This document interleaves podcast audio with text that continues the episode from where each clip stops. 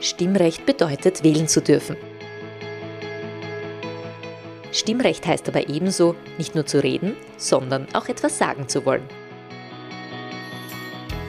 Hören Sie rein und hören Sie zu. Interessante Menschen und brisante Themen. Stimmrecht, der Podcast der Steirischen Volkspartei. Herzlich willkommen, diesmal liebe Hörerinnen und Hörer oder auch liebe Seherinnen und Seher. Erstmals wird das Stimmrecht auch aufgezeichnet und es ist dann am YouTube-Kanal der Steirischen Volkspartei abrufbar. Das heißt einmal Video- und Audioqualität. Wir freuen uns, heute einen speziellen Gast bei uns zu haben, Diplomingenieur Dr. Josef Riegler. Herzlich willkommen, Herr Doktor. Danke für die Einladung. Der Anlass ist Ihr 85. Geburtstag. Das heißt, Sie wurden im November 1938 geboren, genau am 1. November 1938. Dieses Datum ist in den letzten Tagen und Wochen ja sehr stark durch die Medien gegangen. 9. November 38, Pogrom, Synagogenbrände. Hat es für Sie irgendeine besondere Bedeutung, dass Sie genau in diese Zeit hineingeboren wurden? Es ist auf jeden Fall eine irrsinnig spannende Lebensentwicklung gewesen. Ein Geschenk ist natürlich am Allerheiligen-Tag geboren zu werden. Aber klar, ich bin hineingeboren in den Beginn einer Diktatur und eigentlich in das Vorfeld äh, der größten Katastrophe der Menschheit, nämlich den Zweiten Weltkrieg. Und was ich bei mir als Kleinstkind tief eingegraben hat, war, ich glaube, der 2. September 1939. Da ist in mir drinnen, dass, dass meine Großmutter aufgeschrien hat, äh, um Gottes Willen wieder Krieg. Also Krieg hat es gesagt, Krieg, Krieg, Krieg, das hat sie eingegraben.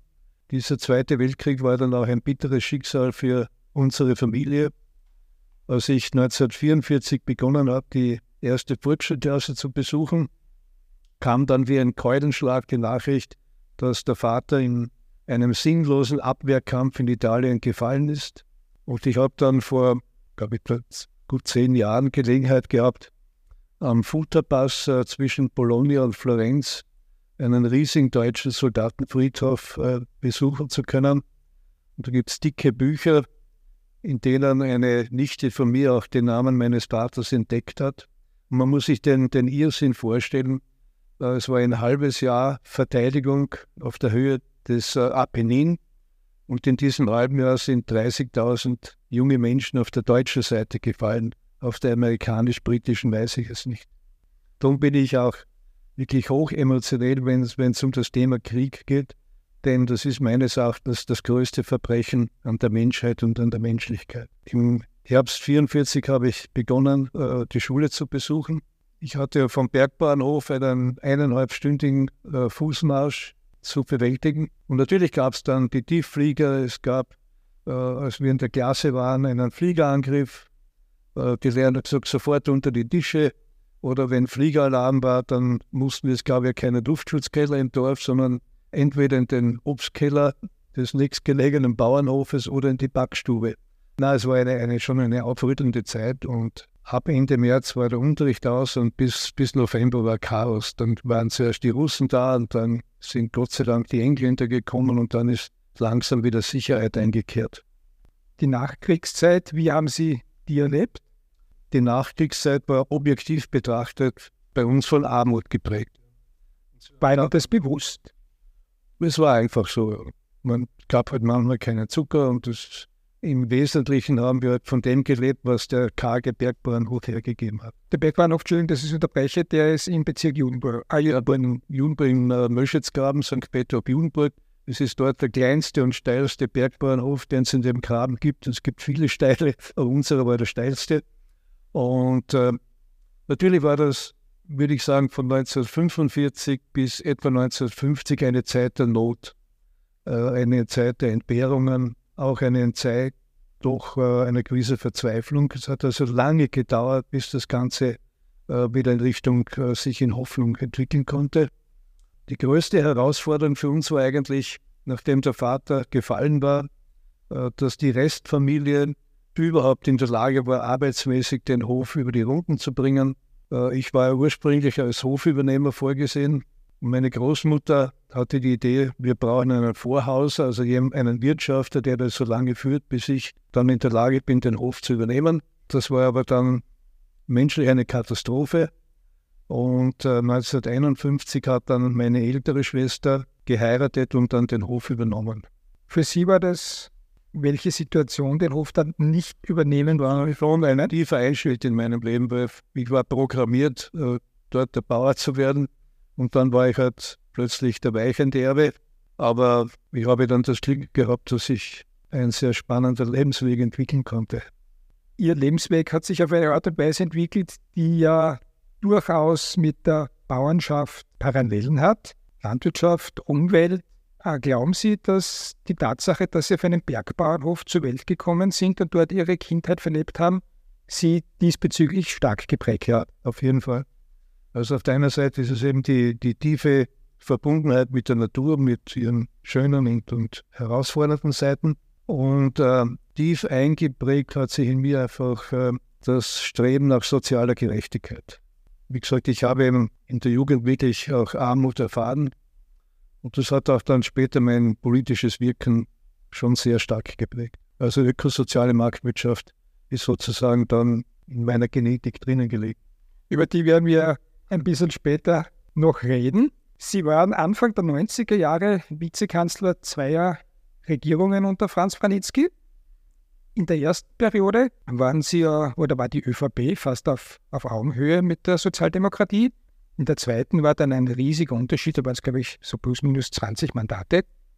Wie war denn das, als Juniorpartner dann in der zweiten Regierung fungieren zu müssen und zu wissen, man ist jetzt wirklich der kleine Partner? Das war natürlich, das Wahlergebnis war für mich persönlich ein Schock. Das ist überhaupt keine Frage. Es war auch von den Umfragen her überhaupt nicht zu erwarten. Es sind mehrere Dinge zusammengefallen. Das erste war, äh, die ÖVP wurde für den Regierungseintritt in eine Koalition mit der SPÖ von einem wesentlichen Teil der bürgerlichen Wählerschaft abgestraft. Das war eigentlich von Beginn her zu erkennen in den Umfragen, nur haben wir es nicht äh, glauben wollen.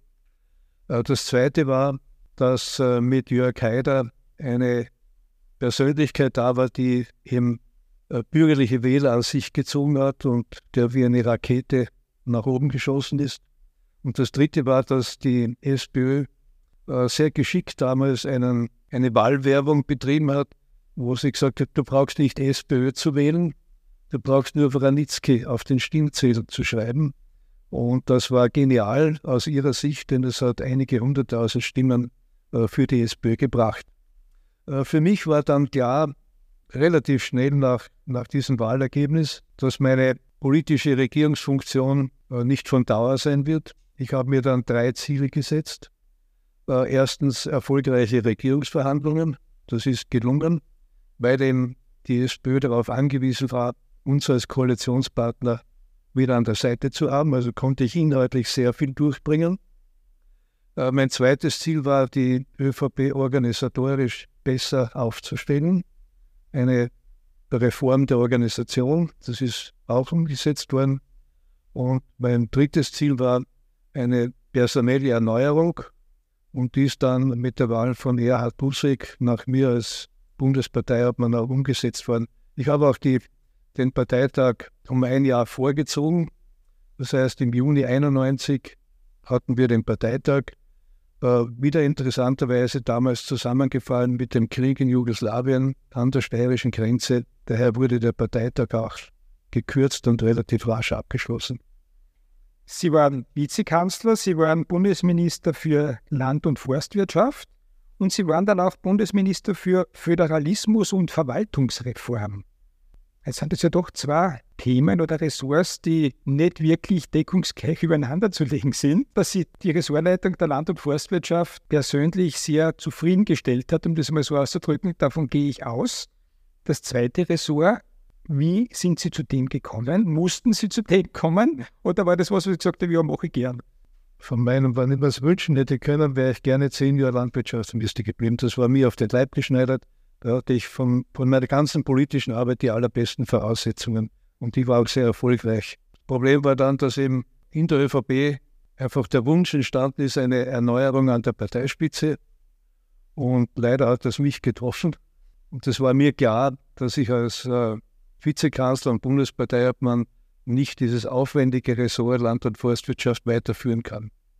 Und es war daher naheliegend, Vizekanzler äh, war an sich eine gute Kombination äh, mit den Aufgaben Föderalismus und auch äh, mit der Verwaltungsreform, die ich von Heinrich Neiser übernommen hatte.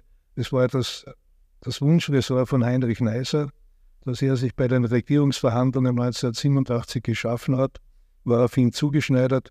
Und für mich war es eigentlich eine, eine angenehme Ergänzung äh, zur Funktion des Vizekanzlers.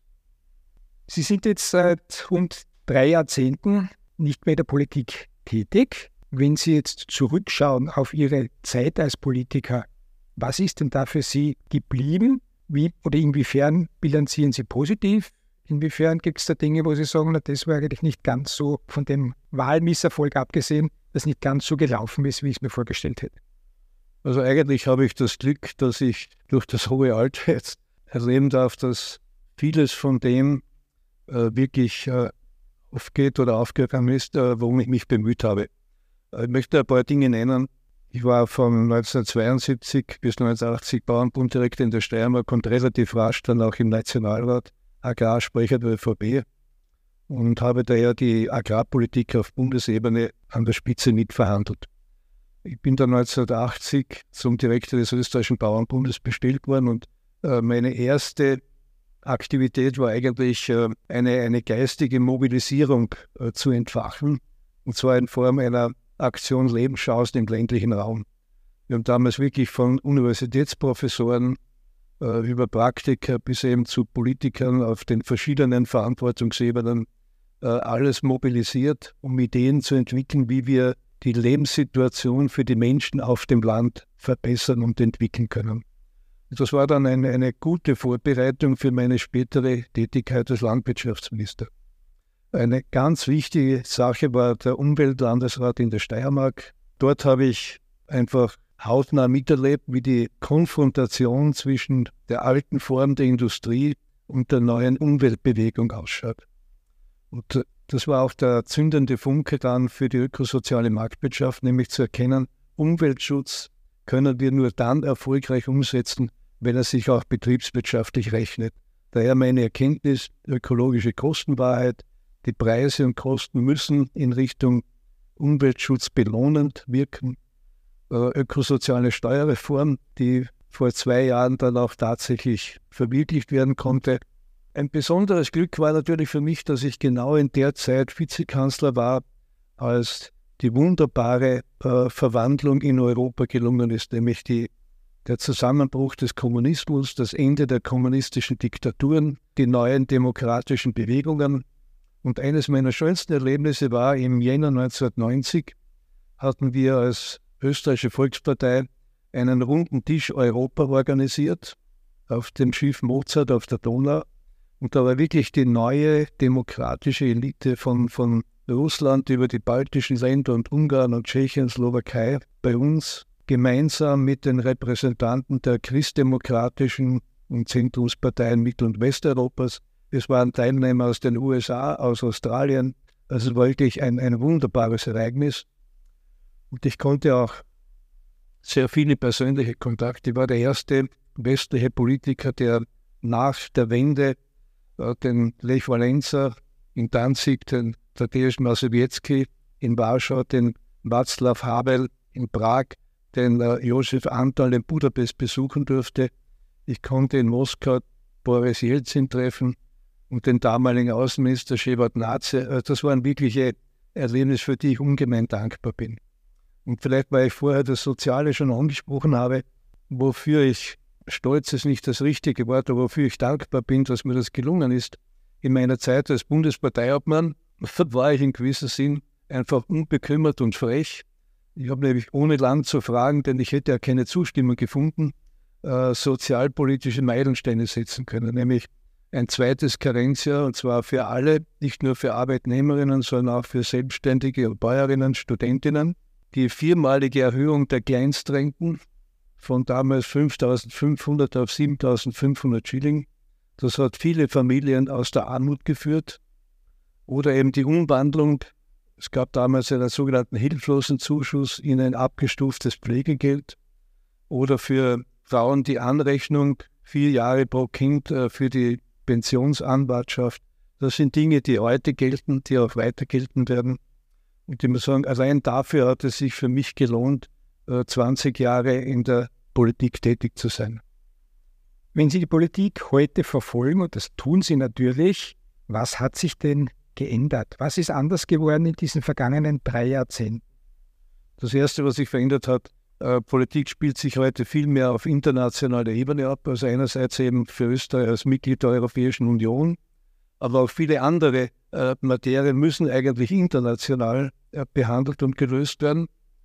Äh, das Zweite sind natürlich die neuen Medien. Das heißt, äh, politische Verantwortungsträger sind quasi auf die Minute abrufbar und, und gezwungen, Position zu beziehen.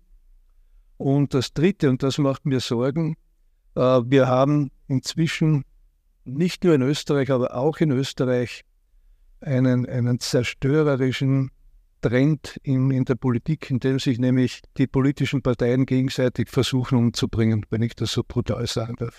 Und ich halte das für brandgefährlich, denn von der Opposition zu meinen, es reicht nur, um täglich äh, die Regierungsverantwortlichen zu attackieren und, und äh, mit allen Mitteln äh, sie sozusagen auch zu schädigen, äh, das ist ja kurzfristig gedacht. Denn man wird damit nichts gewinnen, aber man wird letztlich die Demokratie gefährden. Slogans wie äh, X muss weg oder Y muss weg sind zutiefst antidemokratisch. Denn Demokratie bedeutet den positiven Wettbewerb der besseren Ideen, der überzeugenden Persönlichkeiten. Und wenn man von dem abkehrt, dann ist das eben problematisch. Und ich habe wirklich Sorgen, nicht nur bei uns, sondern äh, wenn wir auch äh, andere Länder anschauen, dass die Politik einfach wirklich dazu beiträgt, entwickeln in Richtung der Demog Demagogie oder in Richtung autokratischer Systeme zu treiben. Weil Sie die Opposition angesprochen haben, das hat es zu Ihrer Zeit nicht gegeben? Es hat es immer gegeben, dass es im, im Parlament nicht, nicht nur fein zugeht. Äh, Kritik hat es immer gegeben, aber diese Gehässigkeit oder dieses Bestreben, sozusagen den anderen zu zerstören, das ist meines Erachtens in, in der Form jedenfalls zu meiner Zeit nicht gewesen. Sie haben die ökosoziale Marktwirtschaft schon angesprochen, einen Begriff, der ja untrennbar mit Ihnen verbunden ist. Ungefähr 40 Jahre ist es her, dass Sie mit diesem Begriff damals an die Öffentlichkeit gegangen sind. Wenn wir jetzt die ökosoziale Marktwirtschaft mit einem Satz vielleicht definieren will, ist es eine gelungene Symbiose von sozialer Marktwirtschaft und Umweltschutz. Genau. Ist es so einigermaßen richtig definiert? Das Neue war eigentlich, dass ich diese ökologische Dimension, die ja nicht nur Umwelt, sondern heute ganz stark auch die Rettung des Klimas äh, umfasst, dass ich das in die soziale Marktwirtschaft integriert habe. Jetzt ist es ja genau das, was die Fridays for Future und die Klimakleber heute fordern, oder? Naja, also es gibt schon also Fridays for Future finde ich für eine ganz tolle Sache. Reden wir, reden wir getrennt. Reden wir von Fridays for Future als erstes. Fridays for Future ist aus meiner Sicht eine positive Bewegung der ganz jungen Menschen. Wobei es mir leid hat, dass äh, Greta Thunberg sich jetzt in eine politische Dimension hinein mein Trieben hat, die problematisch, aber Fridays for Future war von Beginn an und ist es, glaube ich, von der großen Mehrheit auch heute eine positive Bewegung, die einfach äh, mehr Aktivität bewirken will. Klimakleber und, und andere extremere Gruppen halte ich für problematisch, weil das eine auf Gewalt, in welcher Form immer ausgerichtete Aktion ist und das kann nicht gut sein. Wäre ja ganz sicher nicht in Ihrem Sinne gewesen, etwas wie die ökosoziale Marktwirtschaft mit dermaßen radikalen Maßnahmen unter die Leute zu bringen oder ins Bewusstsein der Leute zu bringen. Auf keinen Fall. In erster Linie war die ökosoziale Marktwirtschaft entstanden und auch gedacht als eine, äh, das Ziel von Politikgestaltung. Das heißt natürlich, dass äh, Parlamente, Regierungen auf allen Ebenen äh, aufgefordert sind, eben das zu tun, was ich genannt habe, nämlich ökologische Kostenwahrheit. Das heißt, die Preise und die Kosten müssen den belohnen, der sich in Richtung Umwelt und Klima positiv verhält, ob jetzt als Privater oder als, oder als Fabrikunternehmen. Das zweite ist soziale Solidarität. Das ist die Grundvoraussetzung für ein friedliches Miteinander. Und das dritte ist eben eine, eine leistungsfähige Wirtschaft. Das heißt, eine Wirtschaft, die mit Innovation, mit Unternehmergeist, äh, mit bester Bildung, Ausbildung etc. Äh, die Grundlage schafft, dass das Ganze überhaupt funktionieren kann. Als Sie damit geistig schwanger gegangen sind, um das einmal so ausdrücken zu dürfen, waren Sie sicher einer der ganz wenigen im Verhältnis zur großen Masse und zur großen auch der, ihrer Kollegenschaft in der Politik, die ja derartige Gedanken gehegt hat. Wie ist es Ihnen denn gelungen, auch dort in der Industrie und in der Wirtschaft Ihre Ideen unterzubringen? Weil das war ja doch ein, ein Einschnitt auch in die, in die finanziellen Gebarungen, der Sie gewaschen gehabt hat. Ja. 1969 haben wir als Österreichische Volkspartei hier in Graz das erste Mal das Konzept der ökosozialen Marktwirtschaft offiziell beschlossen.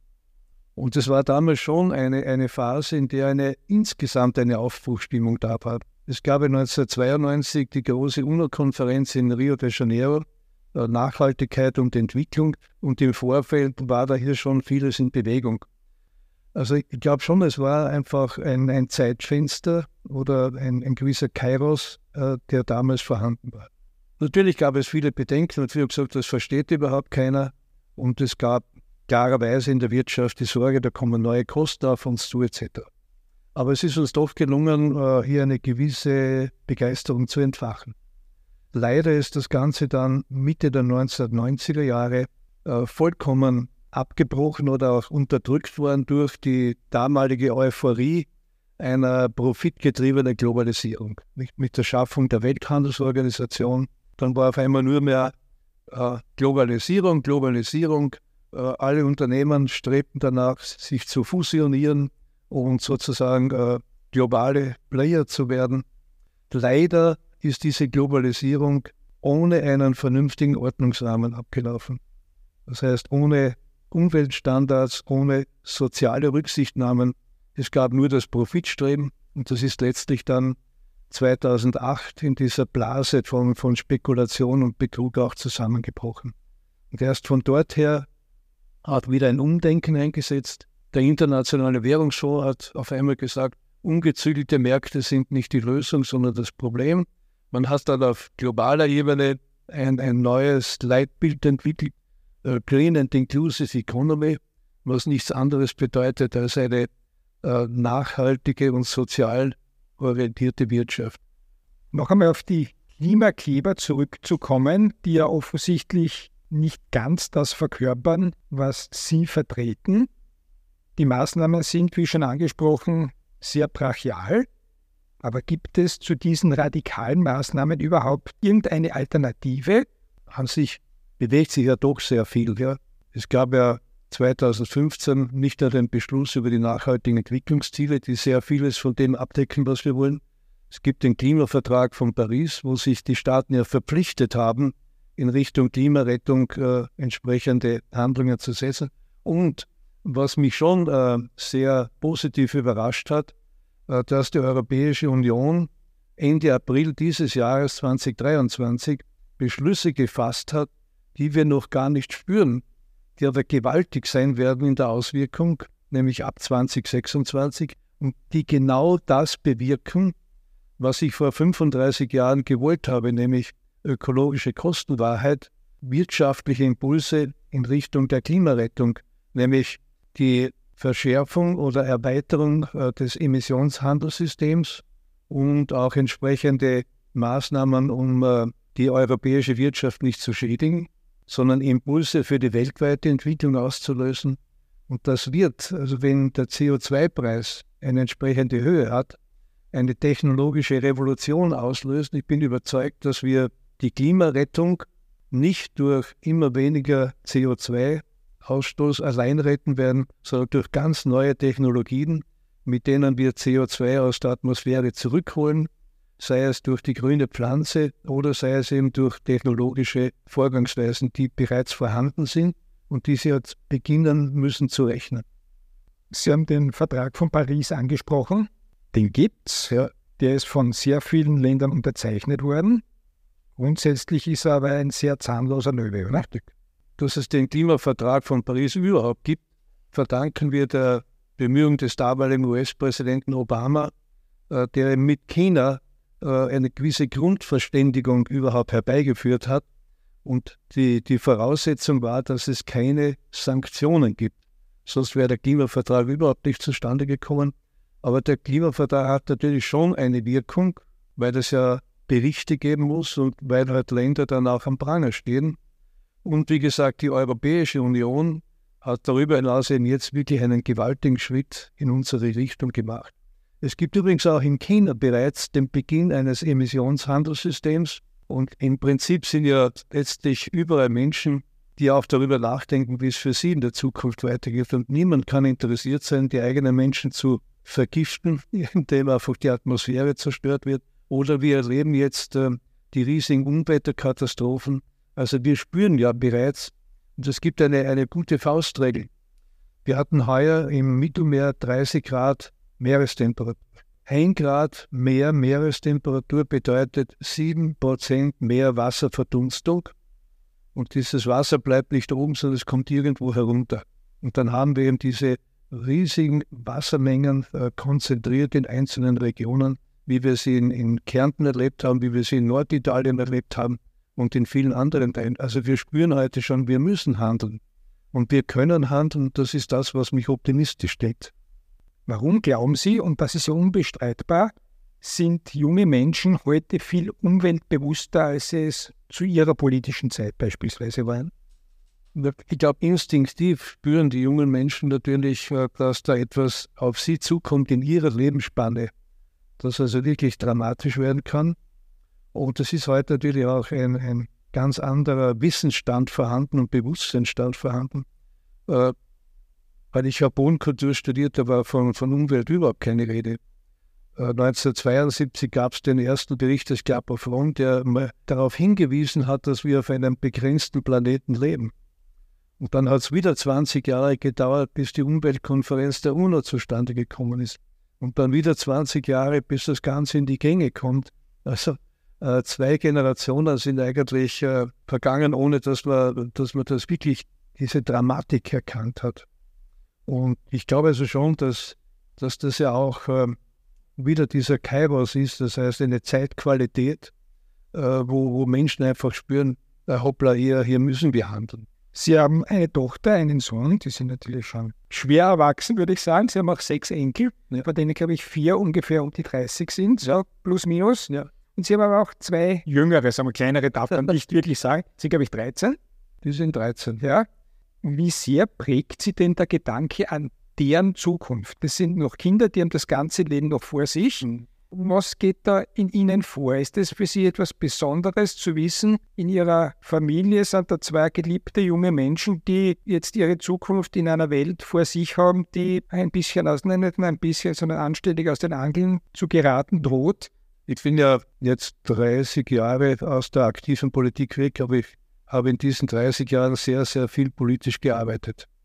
Das heißt, ich habe mich für meine Idee engagiert, eben im Zivilgesellschaftenbereich mit der Gründung des Ökosozialen Forums, zuerst in Österreich, dann in Europa.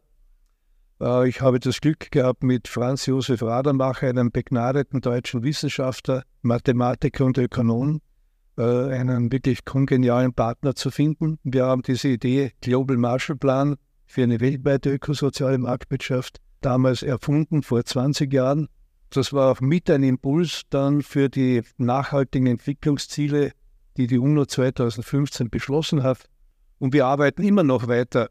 Das heißt, äh, das ist für mich auch äh, die innerliche Motivation, jetzt auch in, in der emotionalen Bindung an meine Enkelkinder. Und das ist auch für mich eine Freude zu erleben. Sie haben die, die etwa 30-Jährigen genannt. Zwei davon haben an der Unkultur Umwelt- und Ressourcenmanagement äh, studiert und engagieren sich in die Richtung. Die anderen beiden sind im, im, vor allem im sozial-wirtschaftlichen Bereich sehr engagiert. Und bei den 13-Jährigen, da spüre ich einfach, das sind hellwache junge Menschen, die einfach mit dem aufwachsen, was heute auch äh, sich technologisch entwickelt. Alle sechs sind, sind wunderbare, sozial sehr, sehr positive und ich glaube auch wertvolle Teile der künftigen Gesellschaft. Haben Sie aktiv versucht, ihnen Ihren Zugang zu Umweltschutz mitzugeben? Ja, Sie haben das einfach sowieso miterlebt, weil ja, also ich habe ja ständig an, an dem gearbeitet und Sie waren hautnah dabei. Wir haben viel miteinander gesprochen. Äh, manche haben mir geholfen, meine Artikel zu schreiben. Meine beiden Kinder, also meine Tochter, mein Sohn, sind äh, blühende, lebendige Beispiele für ökosoziales Leben. Äh, sozial orientiert, ökologisch orientiert, äh, berufsmäßig tüchtig. Meine Frau und ich äh, sagen jeden Tag, wir können nur dankbar sein, dass wir so tolle Kinder und Enkelkinder haben. Wie darf man sich denn ganz trivial gesehen Umweltschutz im Hause Riegler vorstellen? Geht, geht es darüber hinaus, über Mülltrennung oder geht es, wird es extrem, so wie man einen Teebeutel hat, dass man sogar die Metallklammer herausnimmt und das trennt? Oder wie, wie schaut das aus? ein relativ äh, strenges System. Vor allem versuchen wir einfach, ähm, das zu leben, was ich predige, nämlich dass der Umwelt- und Klimaschutz beginnt beim einzelnen Menschen. Wie wir konsumieren, also unser Einkaufsverhalten, unser Mobilitätsverhalten und natürlich, wie dann im konkreten Alltag das gehandhabt wird. Das ist nicht nur die Mülltrennung, sondern dass wir im Vorwiegend, äh, was wir zum Leben brauchen, auf dem Bauernmarkt einkaufen. Dass wir schauen darauf, dass, dass der regionale Kreislauf gestärkt wird. Meine Frau ist seit 20 Jahren, dass sie äh, auf vegetarische Ernährung umgestellt ist, dass wir generell das unterstützen, dass einfach weniger Fleisch konsumiert wird. Oder wir haben, als wir eine neue Wohnung angekauft haben vor 20, gut 20 Jahren, Wert darauf gelegt, dass wir nicht vom Ferngas abhängig sind, das war nämlich vorgesehen, sondern dass wir eine Pelletsheizung in dieser großen Wohnanlage installiert bekommen. Damals wussten wir noch nichts von dem, was, was 2022 passiert ist, aber es war unser Bestreben, einfach in die richtige ökologische äh, Dimension zu gehen. Sie sind jetzt 85, unglaublicherweise, aber der Geburtsschein sagt's. Heute wird sehr viel darüber diskutiert, Menschen auch nach dem Pensionsalter im Erwerbsleben zu halten. Was denken Sie drüber? Ich finde das toll. Ich habe es ja erlebt äh, in den 1990er Jahren. Viele meiner Studienkollegen, die in Industrieunternehmen in verschiedenen Bereichen der Wirtschaft tätig waren. Äh, damals war die Welle Mitte der 50, die Leute mit dem Golden Handshake in die Pension zu schicken. Und ich weiß, wie diese Menschen gelitten haben, denn für sie war ja Beruf Erfüllung, dass ihnen das auf einmal genommen wurde. Das ist meines Erachtens einfach eine Vergeudung äh, von Kreativität, von Lebenskraft, wenn man sozusagen gezwungen war, mit einem bestimmten Alter in Pension gehen zu müssen. Viele sind trotzdem gern früher gegangen, das ist die andere Seite, aber na, ich begrüße es sehr, nachdem die Menschen heute auch im Durchschnitt länger gesund und leistungsfähig sind, dass sie das auch, wenn sie wollen, dass sie das auch leben dürfen und dass sie dafür auch belohnt werden. Belohnen ist in dem Fall das Stichwort. Was wären Ihrer Meinung nach vernünftige Anreize, die sowohl gut für die Betroffenen wären, auf der anderen Seite aber auch für den Staat interessant sind? Ja, ich glaube, dass jetzt äh, diese Bundesregierung, die ja so viel gescholten wird, äh, wirklich sehr, sehr viel Gutes in ihrer Arbeit für Österreich geleistet hat. Und auch die jetzigen Ansätze, dass wenn jemand äh, über das gesetzliche Pensionsalter hinaus arbeitet, dass er entlastet wird, indem ihm äh, Beiträge wegfallen, dass es unter Umständen auch steuerliche Anreize gibt, jedenfalls, dass es sich für ihn lohnt, diese Tätigkeit auszuüben ich glaube, diese Richtung passt es schon. Wer Überstunden leistet, soll nicht bestraft werden steuerlich, sondern soll entlastet werden. Dafür habe ich mich 1990 schon eingesetzt. Jetzt haben wir zwar ab und zu erwähnt, dass Sie seit 30 Jahren nicht mehr politisch tätig sind, aber man muss das ja relativieren oder konkretisieren. Sie sind nicht mehr parteipolitisch tätig, sondern Ihre politische Tätigkeit ist ja unbestritten auch Ihr politisches Interesse, Ihre politische Wahrheit. Jetzt sind Sie in einem Alter, wo andere dem Regelpensionsalter gemäß seit, 5, äh, Entschuldigung, seit 20 Jahren im Ruhestand sind. Wie sehr befinden Sie sich denn für sich selber im Ruhestand? Müssten Sie meine Frau fragen. Die hat vor fünf Jahren gemeint, also wenn ich 80 werde, dann soll ich mit Vorträgen aufhören. Und dann hat sie einer mitgehört und gesagt, na, eigentlich gar nicht so schlecht. Ne? Weil ich, ich lebe halt einfach und ich habe ja äh, Kollegen, die, die genauso total engagiert sind. Und mir macht das einfach Freude, weil ich das Gefühl habe, ich kann ein bisschen was beitragen zu einer positiveren Entwicklung. Gönnen Sie sich Freizeit auch und wenn das so ist, was machen Sie da schon? Wir, nein, nein, wir haben schon ein viel komfortableres Leben im Vergleich zu meiner politischen Tätigkeit, wo es ja geistert, zwölf Stunden am Tag und zumindest sechs Tage. Den Sonntag habe ich mir versucht freizukämpfen. Meine Frau und ich äh, erleben eigentlich jetzt eine sehr schöne Zeit, weil wir viel miteinander erleben dürfen und äh, das passt schon. Gibt es jetzt noch etwas, was Sie unbedingt machen möchten, wo Sie sagen, das täte ich gerne noch machen in meinem Leben? Bisher keine Gelegenheit, bisher keine Zeit gehabt, aber das steht noch auf meiner Agenda? Nein, ich habe eigentlich keine unerfüllten Wünsche. Es ist hervorragend, dass das so ist. Das ist ein wunderbares Schlusswort. Herr Dr. Riegel, ich bedanke mich sehr herzlich für Ihre Zeit, für Ihre Ausführungen, für Ihre Gedanken und wünsche Ihnen weiterhin noch alles Gute und vor allem bleiben Sie weiterhin politisch so aktiv und machen Sie es im Sinne aller Menschen, die von Ihren Gedanken und von Ihren Initiativen profitiert haben und weiterhin profitieren werden. Dankeschön. Herzlichen Dank. Liebe Hörerinnen, liebe Hörer, in dem Fall auch liebe Seherinnen, liebe Seher, bedanke mich bei Ihnen für Ihre Aufmerksamkeit und für Ihr Interesse am Stimmrecht. Bleiben Sie uns gewogen. Wenn es Ihnen gefallen hat, dann liken Sie uns oder abonnieren Sie uns und vor allem seien Sie aber auch bei der nächsten Folge wieder mit dabei. Dankeschön.